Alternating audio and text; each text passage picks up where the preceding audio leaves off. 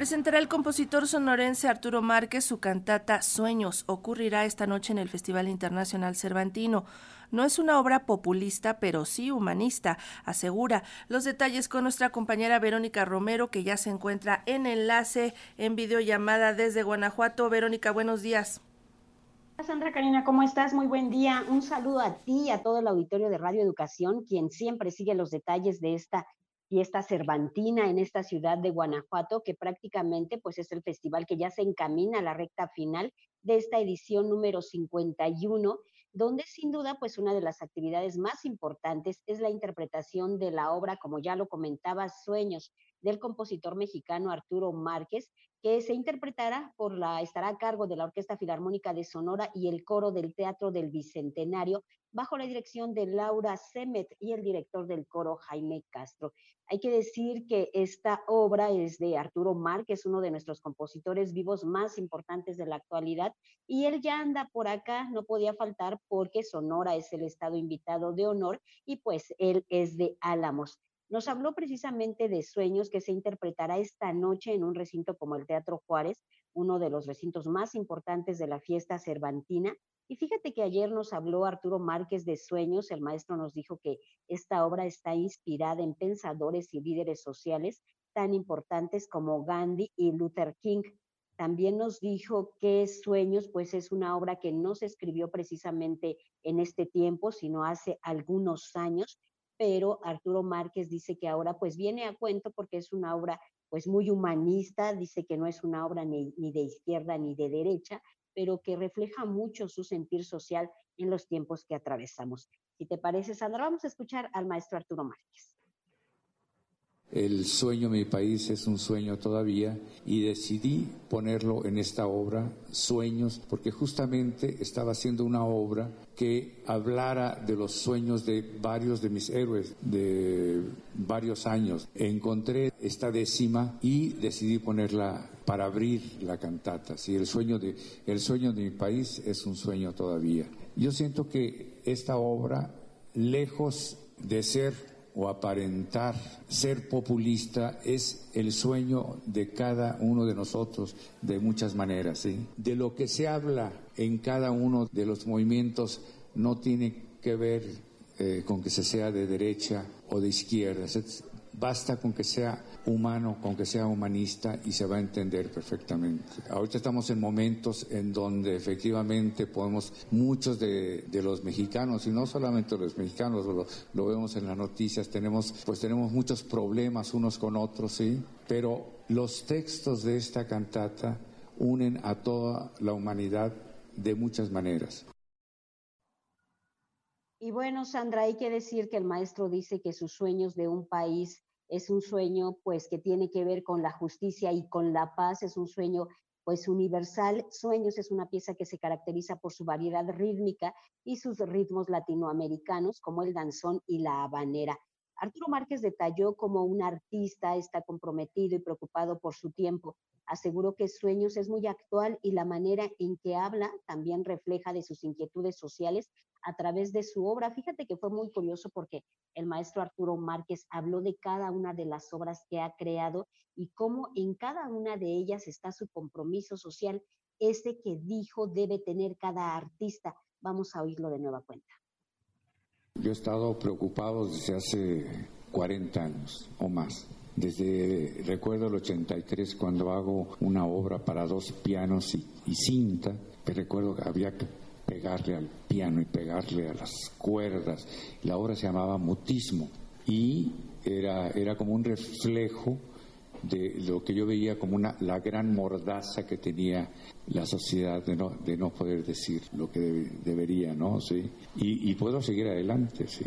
Yo creo que la gran parte de las obras que he hecho tienen que ver con una preocupación social. El 94, por ejemplo, compongo el Lanzón 2, es una danza de salón, ¿no?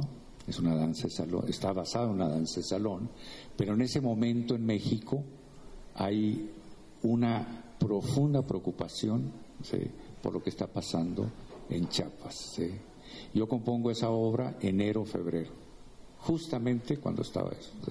Voy a estrenar una obra con un texto de un querido amigo, Saúl Juárez, que es sobre la pandemia. Es una cantata también, pero es el tema sobre la pandemia, es también, digamos, bueno, la pesadilla que vivimos, es para coro, orquesta de metales y percusiones.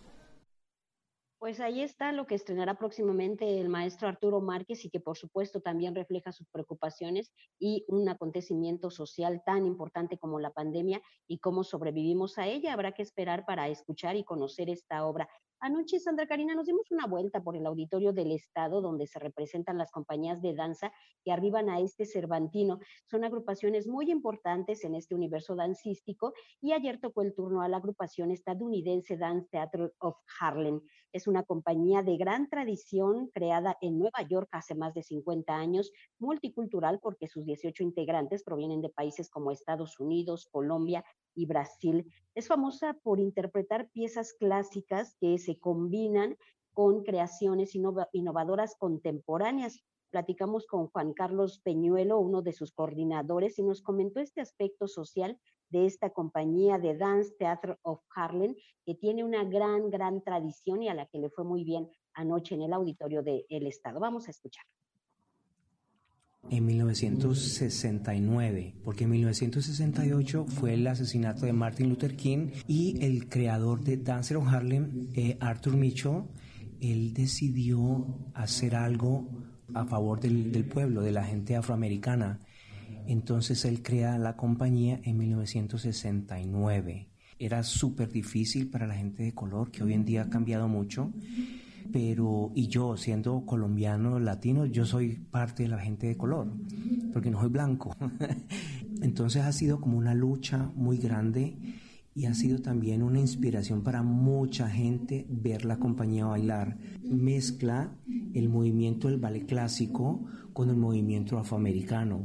Entonces son ballets basados en el ballet clásico, pero con movimiento más, más popular. Entonces, por ejemplo, él usa música de Stevie Wonder, que es uno de los ballets que haremos esta noche, que se llama High Ground.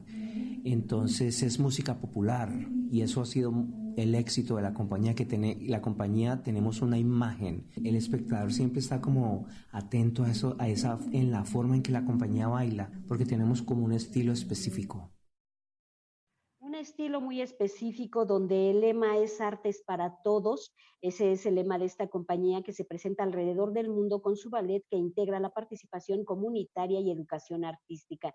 Juan Carlos Peñuelo destaca cómo la multiculturalidad es el sello de esta agrupación y hablando precisamente de una cultura de cultura diversa, pues no puede faltar el tema de la migración. Vamos a escucharlo de nueva cuenta. Compañía súper mixta. Yo bailé en la compañía con colombiano, habíamos eh, mexicanos, eh, siempre se le abre la puerta a la gente si, si tienen el talento y, la, y, se le ve como esa necesidad de bailar, eh, por seguro se, se, hace hasta lo imposible para conseguir la visa. En Nueva York yo llevo ahí 30 años y por primera vez veo gente vendiendo chicles en el tren, en los semáforos, que eso, eso en Estados Unidos no se veía. Y ahorita hay, como hay tanto migrante que ha llegado, especialmente a Nueva York, está complicada la cosa. Está súper difícil, pero el gobierno está ayudando y sé que ellos van a encontrar la forma de, de ayudar a toda la gente. Pues así está el tema complicado de la migración, que también se ve reflejado en estas propuestas que llegan al Festival Internacional Cervantino. Y fíjate, Sandra Karina, que anoche en la explanada de la Lóndiga de Granaditas, un escenario muy concurrido, pues se presentó la Banda Sinfónica del Estado de Sonora, que bajo la dirección de Renato Supo, interpretó un repertorio que refleja el sonido característico de la región tenemos, eh, presentaron por supuesto música de más de un siglo de antigüedad, piezas donde no faltan los bailes, esta música de lo que ellos llaman corridito y vamos a escuchar cómo se, ahora sí que cómo se puso la gente al ritmo de esta música muy de sonora y por supuesto Renato supo hablándonos de este estilo.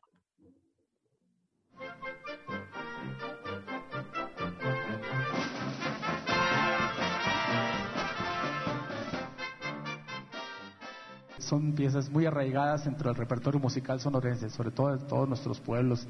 es la música que se baila, la música que nosotros llamamos de corridito, que sería un dos cuartos para los músicos, a velocidades 120, que es la velocidad de marcha, un poquito más. Esos son tecnicismos, ¿no? Pero cuando se toca un dos cuartos, una corridita en nuestro estado, empieza la gente y abraza a la pareja y ahí se van siguiendo, ¿no?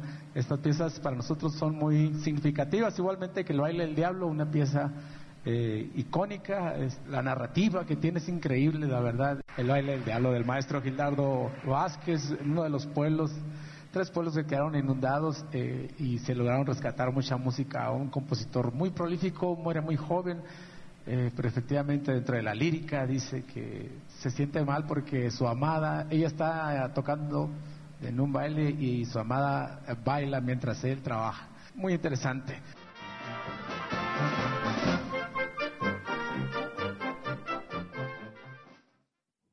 Bueno, esta noche la Lóndiga de Granaditas dejará a un lado lo corridito y el ritmo de este sonorense para darle paso a las Margaritas Podridas, que es una agrupación también de Sonora, donde eh, pues interpretan lo que ellos dicen que son guitarras enojadas y que tiene que ver con el punk y con el pop. Pero ya lo veremos esta noche, Sandra Karina, y esto es parte de la actividad de la fiesta cervantina aquí en la ciudad de Guanajuato. Pues ya te encuentras en la recta final del festival, esta es la tercera semana, también tuviste la oportunidad de estar por allá en la semana de inauguración, ¿qué cambios notas, el flujo, eh, hay más personas, menos el ambiente?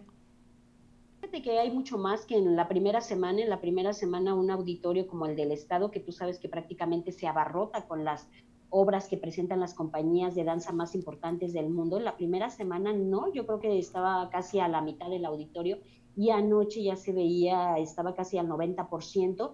Cabe destacar que había mucho público estadounidense que venía de San Miguel de Allende pues a presenciar la actividad y el, lo que ofrece esta compañía que tiene gran tradición en Nueva York. También se ve ya gran, una gran afluencia en las calles no eh, como antes de la pandemia, yo que he cubierto pues muchísimos cervantinos, yo creo que ya más de 15, pues puedo decirte que se ve menos gente que antes de la pandemia, pero por supuesto es un estado, es una ciudad que se va recuperando paulatinamente. Los taxistas nos dicen que poco a poco va retomando la actividad, pues es una ciudad que prácticamente vive del turismo, Sandra Karina, y por supuesto que el Cervantino les deja un ingreso que les permite pues subsistir durante gran época del año y van recuperándose poco a poco. Sin duda la afluencia pues va un poco más, no como antes de la pandemia por supuesto, pero esperamos que este fin de semana pues se recupere con mucho mayor fuerza, Sandra Karina. ¿Cuáles son los grandes atractivos que quedan ya en esta agenda que está por terminar del, del Cervantino? ¿Quiénes son los más esperados en este último fin de semana? viene como variado, porque como sabes, Estados Unidos es el estado de honor invitado y por supuesto Sonora.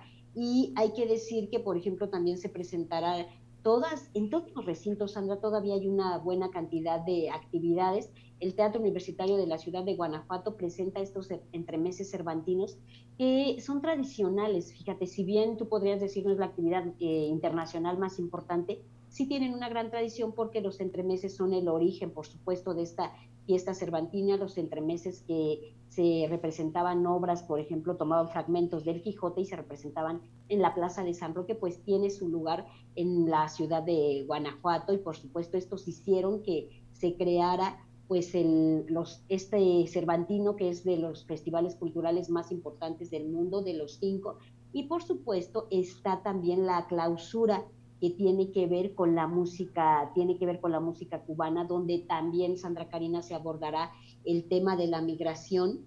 Y pues todavía resta, hay que decir que todavía resta una gran actividad para este fin de semana, hay que ver, la Lóndiga tú sabes que siempre es un escenario que siempre tiene pues muchísimo público, que más de cinco mil personas se dan cita en este lugar y pues vas viendo día con día qué es lo que se presenta. Hoy sin duda pues lo de Arturo Márquez es lo más importante en el Teatro Juárez, es el escenario más, más emblemático de este lugar y sin duda pues hay que estar presentes en él porque además dijo que ahí no quería revelar anoche el nombre de esta cantata que tiene que ver con la pandemia y dice que lo hará precisamente hoy en este concierto, que dará el nombre y revelará esta obra que bueno, él está muy entusiasmado en, ya presentarla, Santa Bueno, pues ya nos dirás en tu reporte de mañana cuál fue esta presentación tan importante en torno justamente a estos momentos tan difíciles que hemos cruzado eh, pues recientemente por la pandemia y que ahora están retomados a través del arte y de la música por uno de los compositores más emblemáticos contemporáneos de México. Verónica, muchas gracias por el reporte. Te escuchamos mañana. Sandra, también hay que decir que estamos a la expectativa de esta obra que trae el director teatral David Gaitán de El Salvaje, que está basada en la novela de Guillermo Arriaga. Es una obra que David presentó hace algunos meses en Alemania y que por fin se presentará en México, lo hará en este Festival Cervantino y hay que ver cómo resulta esta adaptación que en escenarios alemanos le fue muy, muy, muy bien y sin duda es de las actividades teatrales pues más importantes porque hay que decir que en el Cervantino ahora la programación es mucho más musical, hay muy poco teatro en los, en los teatros, digamos, eh, de obras de, como tal teatrales, lo que domina es la música y también este, hoy en Los Pastitos habrá una compañía francesa, entonces hay que echarle pues mucho ojo a lo poco que hay de teatro, Sandra Karina. Gracias por el reporte, Verónica. Buen día, hasta pronto.